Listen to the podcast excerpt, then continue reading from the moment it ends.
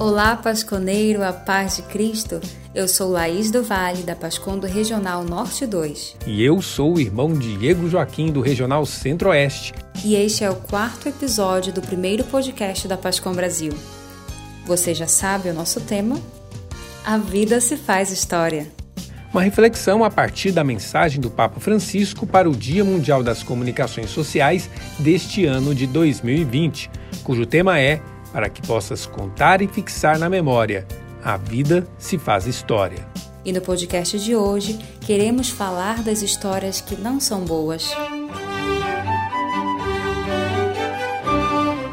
Devemos reconhecer com o Papa Francisco, frequentemente, em vez de relatos construtivos, encontramos histórias destrutivas e provocatórias, que corroem e rompem os fios frágeis da convivência. Misturadas com informações não verificadas, surgem as fofocas, as fake news. Pior quando reproduzem discursos banais, porém persuasivos, que agridem ao elevar proclamações de ódio contra a dignidade humana.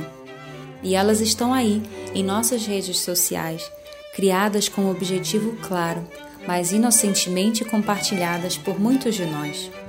Mas se temos essas histórias utilizadas para fins instrumentais, com interesses que não são explícitos, temos também boas histórias. Estas têm vida longa, pois ela transpõe os confins do espaço e do tempo. Mesmo à distância de séculos, ela continua sendo atual, porque alimenta a vida. Por isso, é muito importante que, nesta época em que a falsificação das histórias parece tão comum, nós devamos tomar uma postura de fé. Devemos ser contra as histórias ruins, oferecendo, propondo, contando boas histórias. Histórias que nutram a vida, que levem à esperança.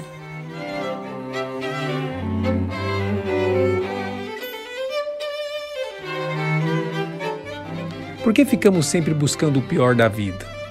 Onde está a nossa esperança? Devemos enxergar, em meio ao caos aparente de nosso mundo, a vida em abundância que é presente. Não se trata, claro, de ignorar o que há de ruim, mas praticar um olhar que valorize o bom, o belo, a esperança presente no mundo.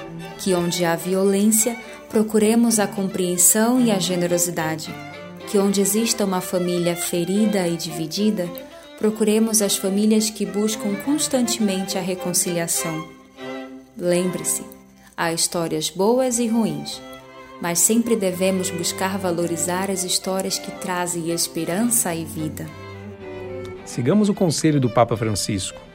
Necessitamos de coragem para rejeitar os falsos e malvados Precisamos de paciência e discernimento para redescobrir histórias que nos ajudem a não perder o fio no meio das inúmeras dilacerações de hoje.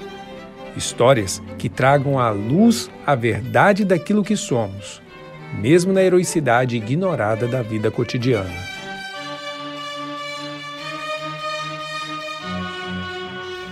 É isso aí, Pasconeiro. Vamos em frente nessa semana abençoada e de muitas reflexões à luz do que nosso Papa nos ensina.